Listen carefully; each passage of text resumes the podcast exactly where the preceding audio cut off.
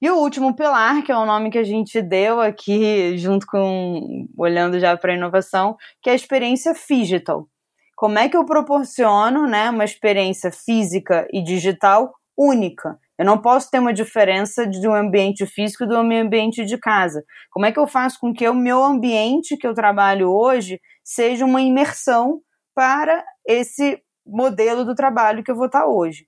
Então, a gente vem avaliando questões de ajuda de custo para esses colaboradores, a gente vem avaliando que os devices da, do presencial, né, de quem vai estar tá híbrido, quem está online não pode ser prejudicado por quem está numa reunião presencial. Então, a gente vem, vem revendo né, todas as nossas infras e as nossas estruturas para que a gente consiga ter a melhor experiência nos dois modelos. Esse é o grande office do futuro que a gente é, vem, vem acelerando essa transformação porque ele veio para ficar.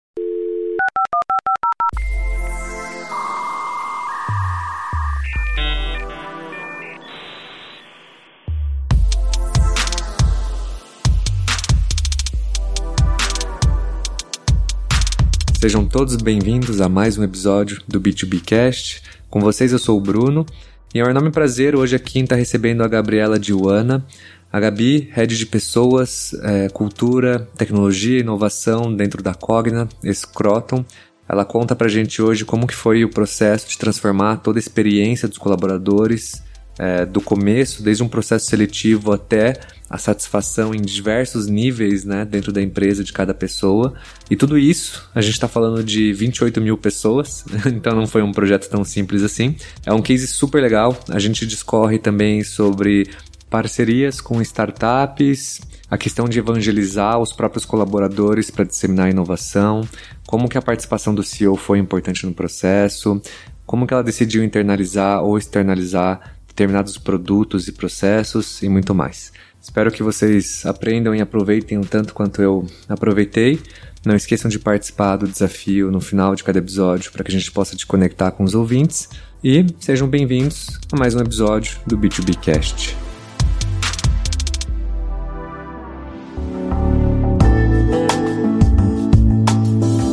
E aí, Gabi, muito obrigado pelo seu tempo, é um enorme prazer te ter aqui com a gente hoje. E eu queria começar te fazendo a primeira pergunta. Quem é a Gabriela Diwana? Prazer, Bruno, obrigada pelo convite. É, espero que todo mundo goste desse nosso bate-papo. Bom, Gabriela Diwana é uma carioca, é apaixonada por praia, começou a trabalhar em educação há muitos anos atrás e teve um mosquitinho ali que picou e acabei trazendo isso para minha vida, apesar de ter passado por muitas etapas corporativas diferentes. Comecei minha carreira no Senai, no Centro de Tecnologia de Soldagem, numa época que a, metalurgia estava bem alta, mas comercializando esses cursos, né, focados né, na, na, nessa indústria. E aí, logo depois, eu fui para Oi trabalhar com Telecom, que é uma grande empresa de transformação digital Fiquei quase oito anos lá, que foi uma grande escola. E logo depois eu vi, fui para uma empresa multinacional de educação, e aí um grande desafio de aprender a gerir produtos de educação básica, ensino superior, idiomas. E há dois anos eu vim para a Cogna, né? Antes era Croton e agora é, é a Cogna, para criar uma área de inovação e fazer com que a transformação digital na educação de fato acontecesse. É, não tenho uma especialização grande, né? Que isso é uma curiosidade para as pessoas. Eu sou formada em administração, me especializei em gerenciamento de projetos e processos, mas peguei skills de área comercial, de marketing, financeiro, contratos, inovação, tecnologia e agora, recentemente, estou em gente, cultura e inovação na Cogna. Muito legal, Gabi. Então agradeço muito seu tempo de conseguir dedicar um tempinho para vir para cá. Muito legal essa experiência. E então vamos conversar um pouquinho sobre cultura da Cogna. Gabi, conta pra gente um pouquinho aqui como é hoje a cultura da Cogna, antes da gente perguntar como ela chegou nesse ponto que ela tá hoje, né? Como que tá sendo essa experiência de pessoas, trabalho remoto, pandemia? Queria conhecer um pouquinho mais da Cogna nesse sentido. Bruno, esse ano acho que foi super, está sendo super atípico e desafiador, né, para todas as indústrias, para todas as pessoas, inclusive, né. Então acho que esse, esse ano, quando a gente começou em janeiro a transformar essa cultura de fato é, na Cogna, numa empresa de 28 mil colaboradores, a gente se viu num grande desafio, porque logo dois meses, né, dois, três meses depois, a gente colocou 100% dos colaboradores em modelo home office. A gente teve fechamento das unidades, a gente teve fechamento das nossas escolas, mas o time não parou. A gente conseguiu tombar esses 28 mil colaboradores em uma semana para o trabalho remoto, para que a gente conseguisse fazer com que a educação não parasse, né? Porque a nossa missão era, mesmo que a gente não tenha as unidades físicas e as escolas, os alunos têm que ter essa oportunidade de estudar de forma virtual. E foi isso que a gente fez também para o corporativo. Né? Da mesma forma que os nossos alunos estavam estudando virtualmente, os colaboradores passaram a trabalhar virtualmente. E aí, nessa jornada, olhando para esse ano, os grandes desafios, o primeiro foi um plano de ação ao Covid, né? Claro que todas as empresas passaram por grandes dificuldades econômicas, a gente precisou estruturar um plano de reação ao Covid, e aí, já junto com isso, um plano de retorno, né? Garantindo a segurança, garantindo o bem-estar de todos os colaboradores. E eu acho que o grande vínculo, o grande gol que a gente teve relacionado à cultura é que a gente deu mais voz para os colaboradores. Apesar do nosso distanciamento remoto, né, os colaboradores passaram a falar mais e participar mais. Então a gente fez muitas pesquisas, desde saúde mental, saúde física, equilíbrio de vida pessoal e profissional, rotinas do home office, e isso respondeu muitas dúvidas. E aí a gente começou a distribuir duas vezes por semana dicas de melhorar sua qualidade de vida, de como você fazer o trabalho remoto, de como a gente poderia é, se, aumentar a nossa performance, mas garantindo que a gente não vai trabalhar até meia-noite, acordar às seis horas da manhã. Então a gente começou a delimitar a nossa cultura já num modelo de transformação é, cultural vinculado ao trabalho remoto. É, ainda está sendo um desafio, é uma grande jornada, a gente vem aprendendo a beça com esse movimento mas tem, tem uma história longa aí, né, dentro desse processo. Legal. E, e, isso aconteceu, essa, assim, óbvio que o Covid acelerou essa, e cara, 28 mil pessoas em duas semanas, essa, assim, eu até tinha mil perguntas para te fazer sobre isso, mas imagino que não deve ter sido fácil. Mas quando você teve esse desafio de cultura e de pessoas, né? Ele já era o seu planejamento atual de 2020? Você já tinha pensado em tudo isso?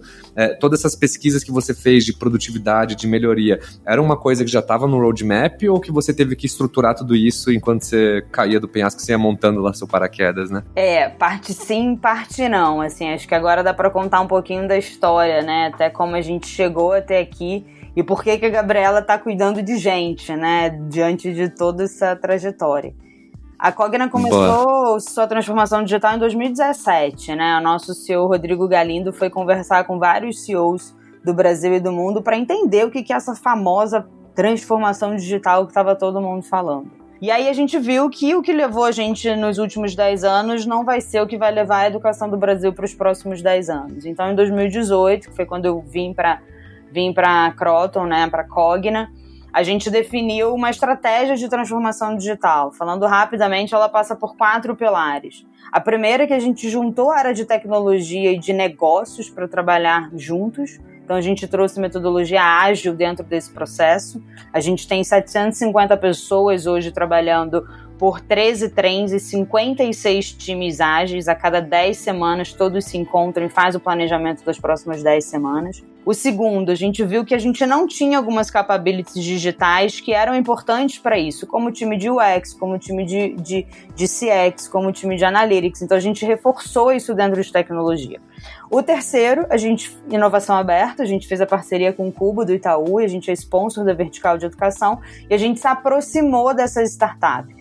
E o que, que isso ajudou? Além de resolver dores e oportunidades de negócios, a gente conseguiu aprender essa cultura das startups, de como que é o modelo que elas trabalham. E por fim, o quarto pilar era a transformação cultural, que ele deveria ser o primeiro na minha visão, mas ele acabou sendo consequência das outras ações. E aí a gente veio é, ao longo de 2019 estruturando qual que seria a nossa estratégia de gente. E aí a gente teve a brilhante ideia de juntar a área de gente cultura e inovação. Por quê? Inovação é feita por meio de pessoas. E a gente precisa desenvolver essa criatividade e essa solução de problemas por meio dos colaboradores.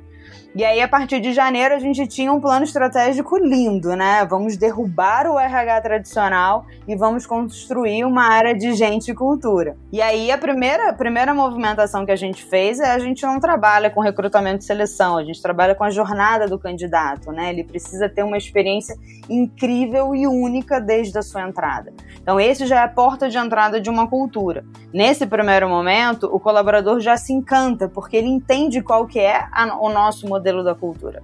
E a gente implementou também um onboarding, que normalmente é feito em um dia na maioria das empresas. E a gente colocou esse onboard por 90 dias. A gente trabalha junto com esse novo colaborador até ele se adaptar a essa cultura. O segundo pilar, a gente tombou toda a área de, de. Eu nem sei como é que se chamava no RH tradicional, mas a gente chama hoje de experiência do colaborador. Então, essa experiência do colaborador, ela vai tratar de pessoas, ela vai tratar de formas de trabalho, ela vai tratar dos lugares que essa pessoa trabalha e vai pensar sempre nessa experiência que parte de benefícios, parte de engajamento, parte de desempenho. Uma terceira área que é tá na moda, tá todo mundo falando e a gente está avançando nessa estrutura que é a área de People Analytics. Como é que eu transformo os dados de pessoas para tomar as melhores decisões? E aí, com tudo isso, suportado pela área de agilidade, de metodologia e pela área de inovação. Então, essa grande mudança já fez a, a, companhia ser percebida como uma empresa mais inovadora, porque a gente passou a colocar o quê? O colaborador no centro do processo, como qualquer desenvolvimento. E outro grande, grande mudança, né? Meu time passou a não ser um RH ou um time tradicional de que era chamado lá de departamento pessoal. A gente é um time de produtos, então o que a gente oferece para os nossos colaboradores são produtos para ajudá-lo a resolver os seus problemas, as suas burocracias internas, mas também ferramentas para esse autodesenvolvimento. E aí, só para finalizar, quando a pandemia chegou, assim, para tudo, vamos desenhar um plano de retorno com a melhor experiência de segurança e bem-estar para os nossos colaboradores. A gente abriu o escritório agora no início de outubro e aí a gente, nossa, fez um cuidado pensando desde a experiência dele, do momento que ele sai de casa até o momento que ele volta para casa e abraça a família. Então, isso foi algo novo, não planejado, que a gente precisou incluir. Muito legal, Gabi. Nossa, eu tô impressionado porque é, foi muito legal a visão que vocês tiveram de unificar todas essas áreas e transformar essa experiência num produto, né? E eu queria te fazer uma pergunta, assim, já que você menciona tanto de experiência, se você puder comentar alguns exemplos do que, que, que é uma experiência, por exemplo, de um candidato e o que, que é uma experiência de um colaborador, assim, só pra gente ter alguns exemplos da sua visão sobre a experiência como um todo, né? Primeiro, um dos nossos pilares, que foi a digitalização dessa experiência para o colaborador, a gente usa a tecnologia no processo de tudo, de todo o processo. Então, o primeiro mapeamento que a gente precisou fazer foi colocar um persona, que são vários personas, a gente tem mais de 47 personas e 28 mil colaboradores. Então, o primeiro mapeamento foi quem são esses colaboradores, quem, quais são os seus anseios, quais são as suas necessidades, quais são as suas dores. E aí, quando a gente olha para a jornada do candidato, é muito diferente você conduzir um candidato que está desempregado, procurando emprego e que o dinheiro só sai e ele não está vendo uma perspectiva, de você conduzir um candidato que está super bem numa profissão, mas ele está aberto para novas oportunidades. Então a gente precisou trazer muita empatia durante esse processo e o time de e o time que faz essa, essa seleção, esse contato com o candidato, ele começa desde um approach de uma plataforma que é muito inovadora para a atração desses colaboradores e ele conduz todo o processo seletivo dentro dessa mesma plataforma. Então, o candidato de fato sabe em que etapa ele está, qual é a próxima etapa e quando isso acaba, né? A gente tem muitas entrevistas que você quase não tem nem retorno. E o feedback é 100% dado para os colaboradores, seja se ele foi bem, seja se ele foi 毛。E aí a gente criou um buddy, né? O que, que é o buddy? O buddy é o cara que ajuda desde o processo dessa entrevista até ele finalizar o seu onboard. Então, essa experiência foi digitalizada. A gente precisou fazer um mapeamento de arquitetura tecnológica, porque pensa, antes o cara tinha que entregar documento físico para ser aprovado. E agora ele tira uma foto e digitaliza. Então, isso acontece em várias ferramentas, porque eu tenho vários sindicatos no Brasil espalhados. Então, o primeiro mapeamento de arquitetura foi vincular e fazer com que todas as plataformas se falassem para que isso fosse transparente para o candidato. Então acho que esse é, uma, é um exemplo bom e é um golaço que a gente está tendo com o NPS super positivo desses candidatos. Já quando a gente pensa na experiência do colaborador, ele entra num processo de por exemplo, ah, um colaborador ele quer saber qual a carreira, qual a perspectiva que ele vai crescer dentro da companhia. E muitas empresas não dão essa visibilidade. Então a gente criou um projeto de gestão de desempenho que ele passa por cinco etapas dentro desse processo, 100% digitalizado, né? Desde os combinados que ele vai fazer com o gestor pela virtualmente, depois ele cadastra as suas metas numa ferramenta Coblue, que é uma startup de OKRs também. Depois ele parte pela jornada das estrelas, onde ele cria o seu plano de desenvolvimento. Depois ele parte pelo feedback a qualquer momento e qualquer hora, também virtual, não precisa ser olho no olho, a gente escreve igual a gente posta nas redes sociais e termina numa liga de gente, que é onde a gente vai falar de pessoas. Então, isso deu mais visibilidade, mais confiança para os colaboradores de qual que é o próximo passo que ele vai estar tá colocando na carreira dele. E para a gente tomar toda essa decisão, a gente fez uma pesquisa de engajamento, que não é uma pesquisa de clima. Clima é quando você vincula um CNPJ. A pesquisa de engajamento é quanto que aquele CPF está pertencendo àquela corporação. E a pesquisa de engajamento foi excelente. Ela trouxe 53 requisitos para a gente começar a atacar é, e vincular é, isso na nossa cultura. E aí, uma outra experiência que é importante falar nesse trabalho remoto, que é a mesma experiência que eu estou tendo com você virtualmente, ele precisa ser igual no presencial. Então, como é que eu proporciono uma experiência que seja igual? Enfim, tem um monte de exemplos, acho que eu ficaria horas aqui te contando é, tudo que está abordando dentro, dentro dessa frente. Ah, não, super legal. E eu tenho um monte de perguntas também, mas vamos lá.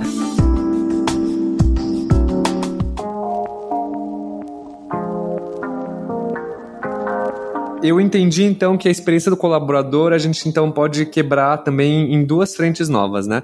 A gente pode falar sobre essa nova cultura, né, que você está vivenciando hoje. A gente pode falar um pouco também da digitalização dessa experiência, né? Como que está sendo essa experiência dos colaboradores, né? Porque afinal de contas são 28 mil pessoas também, né? Exato, então... muita gente. Não, perfeito, né? A gente, a gente criou no início desse ano que a gente está chamando de gente ágil. O que, que é isso, né? A gente trouxe o time de tecnologia para dentro do time de gente e essas pessoas de tecnologias que são desenvolvedores, são designers, são arquitetos, elas passam a viver as dores e as oportunidades que os colaboradores vivem hoje na companhia. Então, a primeira etapa que a gente fez foi primeiro colocar uma Product Manager, né, uma PM exclusiva, pensando em colaborador, candidato, egresso, é, liderança, todos os nossos personas. E aí a gente começou a ter PO por produtos. Então eu tenho um dono de produto da jornada do candidato, um dono de, produto, de produto de People Analytics. E o que, que acontece, né? A gente se reúne a cada 10 semanas. A gente tem um BO, que sou eu, e mais o VP da área de gente, a gente se reúne com todo o time de tecnologia, a gente revê o que foi desenvolvido de backlog e prioriza o que vai ser feito para frente. É, só para vocês terem uma ideia, a gente tinha 42 plataformas que os colaboradores precisavam de alguma forma passar durante a sua jornada. Desde o momento que ele entregava a documentação, ele tinha que pedir férias, ele tinha que pegar a carteirinha do plano de saúde, ele precisava fazer a sua pesquisa. E a gente precisou, de alguma forma, unificar essas plataformas e proporcionar uma experiência única, um login único, uma, um, um momento onde ele se encontre com o time de gente de forma virtual. Então, o time ágil, ele é imprescindível para que a gente consiga fazer com essa digitalização seja parecida com o que a gente vive nos bancos, né, que é o autosserviço. Você não precisa mais ir numa agência para resolver uma transferência de conta. Você consegue fazer isso pelo aplicativo. E o nosso objetivo é esse: que o colaborador consiga fazer esse autosserviço da forma mais simples, com a melhor usabilidade possível. E o gente ágil ele vem para focar e, e ter um time dedicado para isso. Legal, Gabi. Eu até, só para a gente não aprofundar muito nesse tema, Senão a gente vai ficar tantas horas falando aqui, né? Uhum. É, mas eu queria entender o seguinte: me conta um, um grande desafio que você teve nessa digitalização da experiência e um grande aprendizado que você teve também, só para a gente sintetizar um pouco aqui, para as pessoas entenderem a profundidade né, do assunto. Vou falar da jornada do candidato, tá? Porque eu acho que ele é um, ele é um case muito bom e eu vivi isso quando eu entrei na Cogni em 2018. candidato, quando entrava, e eu, quando entrei, vivi muito isso. Primeiro que me pediram uma foto 3x4 quando eu entrei lá em 2018. Imagina, como é que você vai achar um lugar para tirar uma foto 3x4? Depois eles me entregaram por e-mail, sei lá, mais de 20 formulários para serem preenchidos. Eu não tenho impressora em casa, né? Como que eu ia imprimir esses documentos? E aí depois pediram para eu levar fisicamente esses documentos lá na Paulista, que é onde é o nosso escritório. Pronto, aí você já consegue ver de que a experiência do candidato não é boa. Você começa a se questionar por que, que eu preciso tanto ter uma dependência de algo físico que é um papel. Então, acho que o grande aprendizado que a gente teve é que a gente não olhava para a experiência, a gente não colocava o usuário dentro desse processo, a gente estava mais preocupado em resolver as nossas burocracias, os nossos processos internos, do que de fato proporcionar uma experiência. E aí, como que é hoje, né? Que eu acho que é um aprendizado que a gente a está tendo forte. A gente digitalizou a experiência desde o candidato, todas as etapas de entrevista, todas as documentações são feitas por upload dentro de uma plataforma única. Isso vem para análise do time, a gente manda e-mails de obrigado, seja muito bem-vindo tal. Então a gente passa a ganhar tempo, que é um grande aprendizado para o nosso time, para a gente conseguir atrair melhores candidatos e ter mais cuidado nesse processo seletivo, e para o colaborador ele gerencia uma expectativa, principalmente porque esse candidato, como, como a gente tem, né, como eu te falei, a experiência de ter um candidato desempregado e outro empregado, você tem anseios e você tem ansiedades diferentes. Então, com esse processo, você tem a visibilidade total. E com isso, a gente deu acesso ao WhatsApp para todos os colaboradores 24 horas por 7 dias para tirar todas as suas dúvidas do que está acontecendo. Então, acho que esse é um grande case que a gente multiplica, assim, quanto à digitalização da experiência.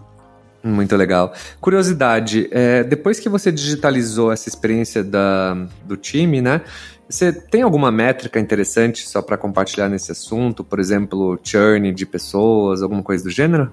A gente levava em média mais ou menos para um candidato 60, 62 dias para a gente conseguir fechar uma vaga. Hoje a gente está na média de 30, 32, né? Dependendo do perfil. Então a gente ganhou muita agilidade é, nesse nosso processo de contratação. É, outra, quando a gente olha lá para a gestão de desempenho, que foi essa que eu te contei das cinco fases que a gente faz análise de performance, quem são os top talents da companhia, sucessores, a gente teve uma aderência de 85%. E isso para qualquer produto no ano 1 é excepcional porque de fato os colaboradores queriam isso, né? Então a gente só está atendendo a expectativa e os desejos. Então acho que são dois grandes cases. Ah, e tem, tem um outro que foi muito legal, que imagina, somos 28 mil colaboradores. Como é que você conhece o organograma dessa companhia? Você não conhece, porque você não sabe nem quem responde para quem, né? Aí a gente criou o organograma digital. Então hoje a gente tem as caixinhas que podem se mexer, né? Durante o gestor tem autonomia dessa movimentação. A gente consegue ver isso desde o presidente até todos os administrativos das escolas e das universidades. Assim. Então também muito, muito legal. Muito legal. Nossa, é, baita experiência, né, Gabi? Muito. Também ter que lidar com tudo isso, né? E aí agora eu queria entrar num assunto mais, mais atual, assim, agora do que a gente está vivendo agora. Eu queria que você contasse um pouquinho sobre como está sendo essa nova cultura de ter 28 mil pessoas, né? Que é basicamente uma, uma cidade, né? Uma pequena cidade trabalhando remotamente, né? Como que tá sendo isso, Gabi? É super interessante isso que é, as pessoas têm procurado bastante a gente para entender. Chegou mais ou menos em meado de junho, eu comecei a ficar incomodada, assim, do tipo, gente, será que tá legal? Será que a pessoa em casa tá com uma infra necessária? Será que ela tá conseguindo produzir, equilibrar a sua vida pessoal? Isso foi me gerando um incômodo. E aí a gente teve um grande insight de fazer um projeto que se chama o Office do Futuro. E o Office do Futuro ele passa por alguns conceitos que quem não conhece recomendo muito que leia sobre, que é o movimento Officeless. E é um movimento que transforma tudo que a gente tinha medo antes dessa pandemia do trabalho remoto, que a gente aprendeu na marra de que ele de fato funciona. Só que ele precisa ter alguns cuidados ali dentro desse processo, né? A gente vê aí muitas pessoas com ansiedade, desequilíbrio de quantidade de horas de trabalho, conciliar filhos em casa e ainda assim é cobrado por uma alta performance. Então, esse Office do futuro, Bruno, ele, ele passa por cinco etapas. É, a primeira, que é a otimização dos espaços físicos. Eu realmente preciso ter tantos escritórios espalhados pelo Brasil se eu voltar com pelo menos 50, 60% desse time de forma remota? A resposta é não, eu não preciso. A gente não tem mais uma dependência de um espaço físico. E isso abre várias oportunidades que aí a gente trouxe a inovação para o processo. Hoje, o colaborador da Cogna, pelo menos o piloto que a gente está fazendo em Valinhos e São Paulo, ele reserva sua baia antes de sair de casa. Então, a gente tem todas as baias volantes com distanciamento né, de um metro e meio para cada uma delas. Ele reserva, chegando lá, ele faz um check-in. E aí, com esse check-in, dispara vale transporte, auxílio mobilidade. Então, ele tem uma experiência muito mais autônoma de quando ele vai e quando ele quer ir. Esse foi o primeiro movimento, né?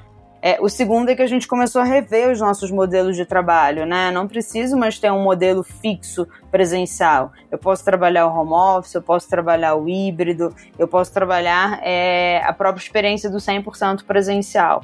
A gente começou a reavaliar todos esses modelos de trabalho. O segundo pilar, quando a gente olha, é o trabalho remoto, ele requer um, uma nova forma de benefícios o que você vê valor, eu posso ver diferente. Eu posso ter uma necessidade muito diferente relacionada aos benefícios. Então a gente começou a trabalhar um projeto que se chama Benefício Flex dentro do Office do Futuro. Eu vou te dar uma quantidade de dinheiros e você vai escolher se você quer pagar o Spotify, se você quer pagar o Netflix, se você quer pagar uma babá em casa, se você quer pagar a luz, se você quer pagar a sua internet, se você quer pagar um cuidador para o seu pai.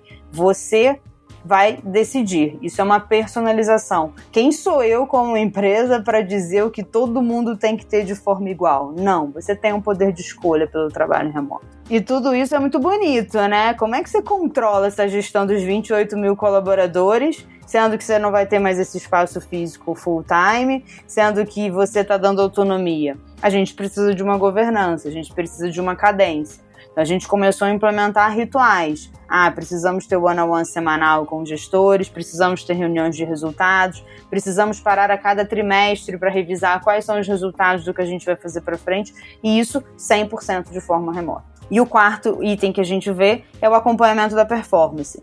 Pensa que eu tenho pessoas que estão super em alta performance, mas estão com desequilíbrio enorme da vida pessoal e profissional. A gente abriu a. A gente tem psicólogos hoje que atendem 28 mil dos nossos colaboradores e foram quase de 5 mil chamados que a gente teve durante a pandemia. Então, é um volume alto e preocupante quando a gente fala desse desequilíbrio emocional. Então, eu tenho uma performance super alta, mas um desequilíbrio emocional. E eu tenho uma pessoa que está com uma performance baixa, pedindo ajuda para como que ela pode aprender isso. Então a gente começou a mapear qual era essa natureza de cada área da companhia é, para a gente propor ferramentas de acompanhamento. É importante dizer que não é uma ferramenta de monitoramento, é uma ferramenta de acompanhamento. A gente quer conseguir ajudar esses dois extremos a melhorarem a sua performance cada vez mais e entregar mais resultados para a companhia. E o último pilar, que é o nome que a gente deu aqui, junto com olhando já para a inovação, que é a experiência digital. Como é que eu proporciono né, uma experiência física e digital única? Eu não posso ter uma diferença de um ambiente físico do meu ambiente de casa. Como é que eu faço com que o meu ambiente que eu trabalho hoje seja uma imersão para esse modelo do trabalho que eu vou estar hoje? Então a gente vem avaliando questões de ajuda de custo para esses colaboradores, a gente vem avaliando que os devices da, do presencial, né, de quem vai estar tá híbrido, quem está online não pode ser prejudicado por quem está numa reunião presencial. Então a gente vem, vem revendo né, todas as nossas infras e as nossas estruturas para que a gente consiga ter a melhor experiência nos dois modelos. Esse é o grande office do futuro que a gente é, vem, vem acelerando essa transformação porque ele veio para ficar, para falar a verdade. A gente não tem mais volta e ele veio e só precisa equilibrar e lapidar essas lacunas que são muito novas assim para gente. Muito legal.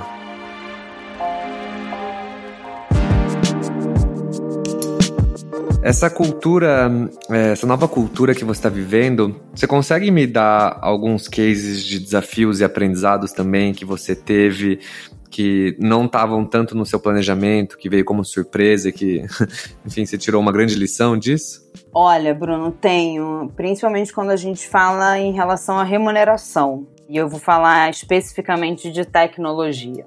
Pensa o seguinte: todas as empresas que já estavam fazendo a transformação digital aceleraram na pandemia. Outras empresas que não estavam fazendo nenhuma digitalização por questões de sobrevivência precisaram digitalizar a sua empresa.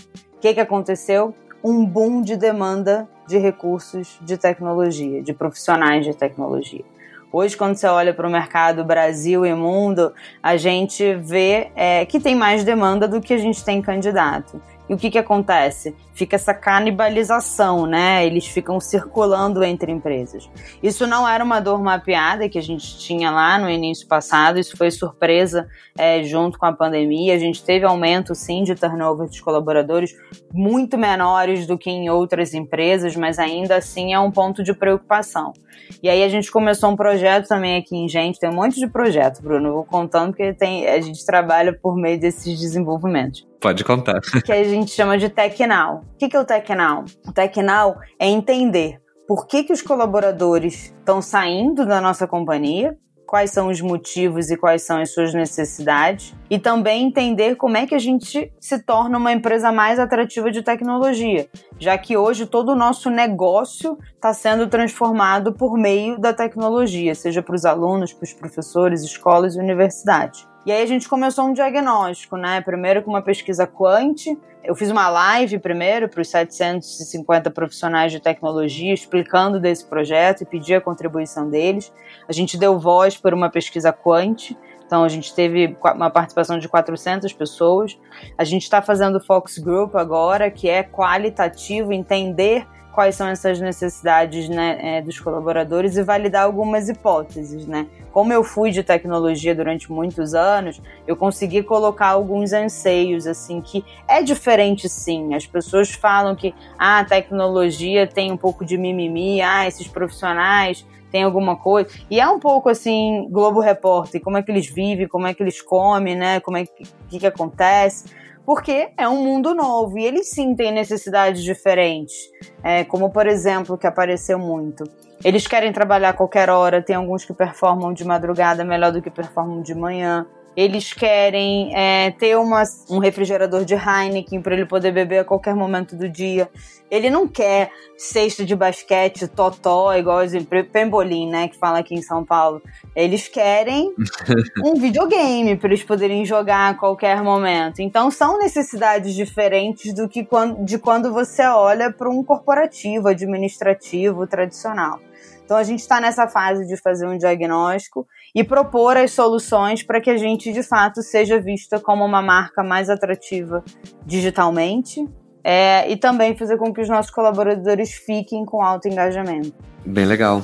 Eu queria te fazer duas perguntas. A primeira é o seguinte: na verdade, são três, né? Eu achei super curioso essa questão dos 5 mil chamados que você teve de questão de dos com os psicólogos, né, da empresa, né? Uhum. Como que tá? Como que você mapeia essa questão de saúde mental de 28 mil pessoas que estão em casa hoje? Isso é um case muito legal, Bruno, que eu acho que pode ajudar muitas outras empresas, assim.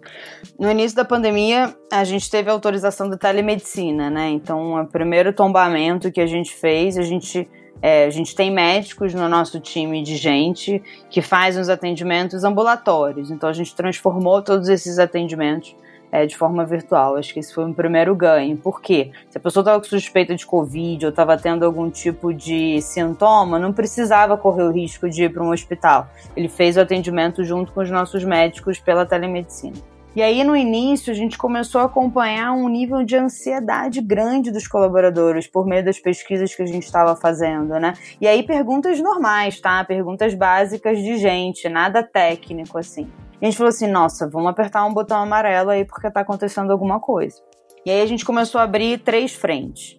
A primeira foi que a gente, por ser uma empresa de educação, eu tenho professores psicólogos, né, que trabalham nas nossas unidades. Então a gente trouxe esses colaboradores para fazer esses atendimentos. É agendado é, é, direto via Outlook, eles fazem o atendimento via Teams, e é um processo, ele faz um primeiro atendimento de 30 minutos, porque ele é um diagnóstico por um encaminhamento, né? Se ele vai fazer um encaminhamento psiquiátrico, se ele vai continuar uma terapia. O segundo, a gente fez uma parceria com uma empresa que se chama Gataz, a Gataz faz um diagnóstico por meio de um formulário é, que os colaboradores respondem essas perguntas e ele vai te dizer se você está com burnout, se você está com ansiedade, se você precisa ter um equilíbrio das suas horas de trabalho. Isso por meio de inteligência de dados. Ele tem um histórico de comportamento pelas pessoas, então ele consegue fazer esse mapeamento. A gente já teve mais de 3.500 respostas, o que é muito bom para um volume de 28 mil colaboradores, e isso direciona um pouco dessa urgência. E a terceira ação que a gente fez, é, que é vinculada na comunicação interna. Então a gente fez a campanha né, do, do mês amarelo, que é vinculado ao suicídio, né? Mas a gente trouxe isso como uma saúde mental. A gente passou a fazer lives com psicólogos e psiquiatras a cada 15 dias, né? Para poder, é, de alguma forma, ajudar as pessoas e as nossas dicas de comunicação é, de equilíbrio, né? Do tipo, a gente faz dicas de, de, de, séries e filmes do Netflix, a gente manda séries de livros, a gente manda indicações de livros, a gente manda é, tudo que ele poderia, receitas que ele poderia fazer em casa junto com a família e com as crianças. a gente começou a entreter os colaboradores para que eles saíssem da tela do computador e fossem viver a vida mesmo que dentro de casa. Muito legal, muito criativo. e aí isso me leva a outra pergunta. Por exemplo, 28 mil pessoas me faz pensar que você tem um conflito relativamente grande de gerações, né? Como que isso impacta dentro da Cogna? É, esse, esse foi um dos mapeamentos que a gente fez lá no início do desenho da estratégia de gente, né? Desde o Baby Boomers até a geração YZ que está passando por agora. Acho que isso reforça, Bruno, um pouco do, do, do, nosso direcionamento, que é a personalização. Eu não posso criar um produto de gente que seja para todos. Eu preciso criar um produto que seja específico para cada um deles. Então, acho que hoje a gente tem uma geração YZ muito mais ansiosa pelas mudanças e eu tenho um baby boomers na companhia ele tá bem, ele só quer fazer o trabalho dele e tá tudo certo, ele só quer ser guiado. Então, acho que, que, que, o nosso, a nossa estratégia vincula de que esse produto precisa atender a todos, é, respeitando as suas individualidades. Eu fiquei curioso, assim, com tantos projetos acontecendo, né, e com essa volatilidade de mão de obra que tem no mercado, o que, que você decidiu internalizar e o que, que você decidiu externalizar? E como tá no cubo te ajudou com esse processo, né? Quando eu digo internalizar, externalizar, é muito mais assim, por exemplo, é, questões de saúde mental. Você desenvolveu um produto ou você contratou uma startup, por exemplo, né? É, e tem coisas que você fez com alguma software house, tem coisas que você fez de fora para dentro. Eu, eu, queria que você explorar um pouco esse assunto para entender também como que funcionou a dinâmica de construção de todos esses pilares dentro da Cogna, sabe? Acho que é uma vantagem enorme eu, eu cuidar da área de inovação da companhia, né? Mas a gente tem tem dois modelos hoje que acontece. Tem a inovação fechada, que é o desenvolvimento interno, e você tem inovação aberta, que é a conexão que a gente faz com as startups, que é essa grande vantagem da gente estar conectado ao ecossistema de inovação, né? Como é que a gente faz essa, essa distribuição? Pensa que de um lado, né, essa inovação fechada é o meu time de gente ágil, que são os desenvolvedores, mais os PMs, mais os POs, e eu tenho um time de inovação que conecta com todas as soluções e busca resolver dores e oportunidades de negócios. Quando eu olho para esse desenvolvimento do time de gente, é algo que eu vou levar mais tempo para fazer do que uma startup que já tem um produto pronto. Então, a nossa primeira análise inicial é o seguinte: se eu consigo fazer rápido e agrega valor para o meu colaborador, eu vou desenvolver internamente. Se isso não é o meu core, não é algo que de fato é, eu precise fazer esse investimento internamente, eu busco parcerias.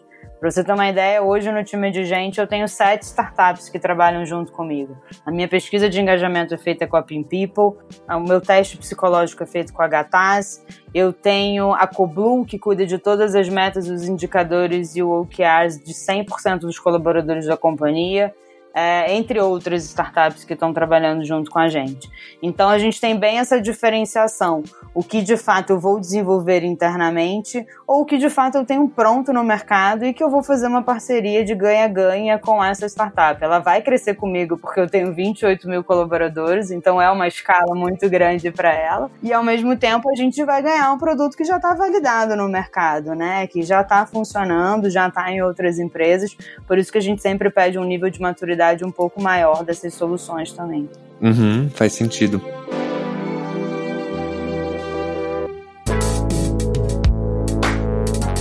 E aí, curiosidade, né? Por ser um empreendedor de startup que também é curioso. Uhum. Mas como que você faz uma POC para, né, uma prova de conceito para você ver se essa startup tem fit com o seu desafio do momento de pessoas? A gente trabalha numa, a gente chama de jornada de inovação aberta, tá? Tudo começa pelo mapeamento que a gente tem dos embaixadores. Hoje eu tenho 68 embaixadores de negócios, que é um representante por área da companhia.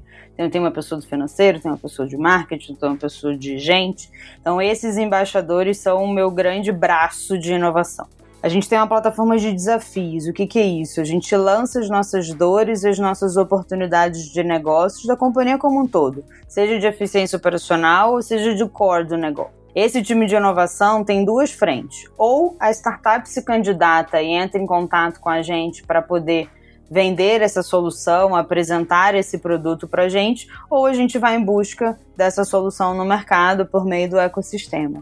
E aí, Bruno, a gente não trabalha especificamente com POC, a gente trabalha com modelos de experimento. Ele pode ser um MVP, ele pode ser um piloto, ele pode ser uma POC, ele pode ser qualquer ação que eu vou ter um tempo fim para experimentar aquela solução para ter certeza se ele vai virar um rollout ou não. Então a gente tem uma cultura que vem há dois anos sendo criada pela companhia experimentar. Vamos testar primeiro, vamos errar rápido, vamos corrigir, vamos dar o feedback para a startup para que ela melhore, caso ela não siga com a gente, ou se ela seguir com a gente, vamos fazer aos poucos. Não adianta eu tombar uma startup pelo tamanho que ela tem, falando agora você vai oferecer 28 mil colaboradores. Eu corro o risco de matar ela porque ela não vai conseguir suportar isso. Então a gente faz um rollout muito faseado. Vamos fazer por regional, vamos fazer por site location, vamos fazer por persona. E é assim que a gente vem caminhando é, de inovação. E, e, esse modelo ajudou muito, inclusive, para a gente ganhar os prêmios, né? A gente ganhou prêmios aí de inovação aberta é, pela 100 Open Startup, que é muito legal, porque são as próprias startups que indicam. É, a gente ganhou do valor econômico e agora, fresquinho, assim, tem cinco minutos, a gente entrou na Forbes como uma das empresas mais inovadoras do Brasil. Fiquei sabendo agora, você está sabendo agora de primeira mão, porque eu vi um, um e-mail chegando, isso foi uma super surpresa. Então eu acho que essa parceria de ganha-ganha com as startups, né? A gente tem 60 experimentos acontecendo ao mesmo tempo na companhia toda. É, a gente aprendeu muito e tenho certeza que a gente ajuda muito com o ecossistema. Legal, Gabi. Bom, antes de tudo, parabéns, né, pelo Obrigada. prêmio e fico muito feliz que você acabou de dar a notícia aqui no programa, em primeira mão. Eu queria saber o seguinte, é, dentro dessa, dessa cultura de, de embaixadores, de startups e tudo mais, como que você faz, Gabi, para ter agilidade? Porque eu entendo também que é muita gente envolvida, né? Muita gente, muitos interesses, muitas ideias, é uma geração sonhadora, tem uma geração resistente, né? Você tem os acionistas, né? As pessoas que batem o martelo. Como que você navega dentro da Cogna e como que você consegue apoio nesses projetos assim e, e, e ganha essa agilidade de construir tão rápido dentro da, da empresa? Acho que a primeira dica que eu dou, que eu falo sempre para todo mundo, primeiro assim, tenha o seu CEO, presidente da sua empresa, mais apaixonado por inovação do que você. Isso faz com que você consiga de alguma forma descer essa cultura e contaminar todos os níveis da companhia. E eu falo de verdade, assim, eu sou muito fã do, do, do, Galindo, mas ele foi um cara que abraçou muito isso e que empoderou muito o time de inovação com uma carta branca olha, você tem esse pool de dinheiro, conquiste para poder te dar mais, né? Porque a área de inovação só dá prejuízo, né? Depois que ela vai construindo seus investimentos de médio e longo prazo. Então, acho que essa é a primeira dica.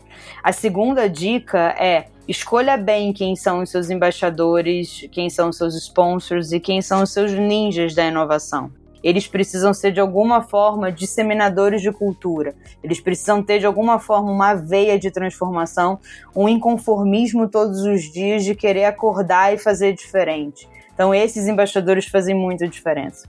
E o terceiro é reconheça, porque ser humano funciona por meio de gratificação, né? Então, dê prêmios, a gente faz anualmente o prêmio dos destaques dos grandes dos indicadores, apresenta isso em conselho, apresenta isso para todo o board da companhia, e esses embaixadores querem cada vez mais fazer mais negócios e resolver mais problemas, gerando mais receita, redução de custo ou até melhorando a experiência e qualidade dos produtos. Então, acho que essas são as três grandes dicas que a gente conseguiu de alguma forma ser ágil, ter conquistado esses prêmios e os reconhecimentos de inovação e também fazer com que o time de inovação seja um exemplo né, inspiracional para toda a companhia. Hoje é engraçado que as pessoas falam assim: eu vou ser embaixador, eu sou próximo, e começa assim, tipo, um anseio de querer ter o selo de embaixador é, na companhia. Muito legal ver. é muito legal, né? Porque o ser humano ele é movido a gamification, né? Ele, ele, quer, ele quer ter esse adesivo, ele quer poder ser reconhecido, ele quer fazer, ele quer agregar porque ele, ele vê o big picture, ele comprou o sonho, né? Perfeito. Muito legal. Ah, eu conversei com muitas outras pessoas que e eu reparei que existem assim alguns movimentos nesse mercado de open innovation em que algumas empresas elas optam por construir uma área de venture capital dentro da empresa para investir quando dá certo, e algumas compram né, a startup, porque acaba que ah, né, faz sentido você para pensar que você vai pagar um produto né, por tempo indeterminado, tem 28 mil usuários, também às vezes acaba até fazendo sentido. Vocês têm esse hábito de seguir por algum desses caminhos internamente, ou vocês acreditam muito mais na inovação como um meio, né, e não como um fim? É, a gente, a gente criou, anunciou até no ano passado o Cogna Ventures, né? Ficou algo pra gente desenhar e entrou pandemia, parou tudo, né? Porque você tem um grande movimento. A gente prega muito pela parceria, assim, né? De negócios voltados pro ganha-ganha, Primeiro, porque a gente tem um time grande de desenvolvimento interno, né? Como eu te falei, são 700 pessoas trabalhando nesses desenvolvimentos, mas a companhia não está fechada para novos negócios, para aquisições. Acho que esse, essa nova transformação que a gente está tendo de experiência é, de aluno e de professores vai abrir portas demais para a gente buscar quem de fato são os grandes empreendedores, quais são os produtos de grande sucesso, o que, que proporciona uma boa experiência para os nossos alunos e para os nossos professores. Então a gente não tem isso dentro de inovação aberta, porque é um pilar de parceria, mas a companhia inteira está super aberta para poder caminhar por aquisição, caminhar por equity ou qualquer modelo de negócios. Legal, Gabi. Bom, caminhando para o encerramento, eu queria que se você pudesse compartilhar alguns, algumas recomendações macro que você daria para quem está com esse desafio ou está começando nesse desafio de, de pessoas e tecnologia. E também, é, se você puder compartilhar para a gente um desafio que você tem hoje na, na mão que os ouvintes possam colaborar de alguma forma. Legal. Acho que o primeiro, do seu primeiro ponto que, que eu falaria para alguém que está começando ou quem está durante essa jornada é não desista. Ela cansa, ela consome muita energia. Todos os dias a gente precisa se reinventar. A gente não pode olhar para um não e se satisfazer com essa negativa. Pelo contrário, a gente tem que fazer muito exercício de empatia e se colocar no lugar do outro de que ele sempre fez assim e sempre deu certo. Por que, que agora a gente está chegando com uma inovação e com uma transformação e isso vai garantir algum tipo de mudança? Então, faça com que as outras pessoas, os outros stakeholders sejam seu aliado da inovação, seja seu aliado para promover uma cultura, porque a gente só faz inovação ou só faz é, uma cultura por meio de pessoas. Então elas precisam se empoderar e saber que elas estão executando esse, essa grande transformação. E aí, Bruno, um desafio que eu coloco, que é algo que eu tô dormindo e acordando com isso na cabeça, que eu acho que seria legal se todo mundo pudesse compartilhar, é o seguinte: o que, que você tá, o que, que a pessoa está fazendo de diferente para que a nova cultura ou para que a cultura já existente da empresa não se perca, se mantenha ou cresça no modelo de trabalho remoto? Como é que a gente consegue fazer que essa cultura seja percebida em qualquer lugar do Brasil, em qualquer lugar do mundo? Então, esse é uma resposta, um desafio que a gente está aprendendo e que seria muito legal se as pessoas contribuíssem com a gente. Muito legal, Gabi. Pode ter certeza que vão ter ideias surgindo aí. É, Gabi, muito obrigado pelo seu tempo. Foi um enorme prazer a gente ter aqui. E eu só tenho gratidão, né? Acho que foram grandes aprendizados que você compartilhou com todo mundo. E você tem uma responsabilidade muito grande na sua mão e achei muito legal ter batido esse papo com você. Enfim, muito obrigado por ter participado. obrigado você, assim, acho que é, você fez perguntas muito boas, eu tenho certeza que isso vai ajudar muitas pessoas. Se eu tivesse tido essas respostas lá em janeiro desse ano, com certeza a jornada teria sido mais fácil. Então, é, obrigada a você demais pelo convite e espero que todo mundo goste. Eu também espero. Obrigado, Gabi. Obrigada.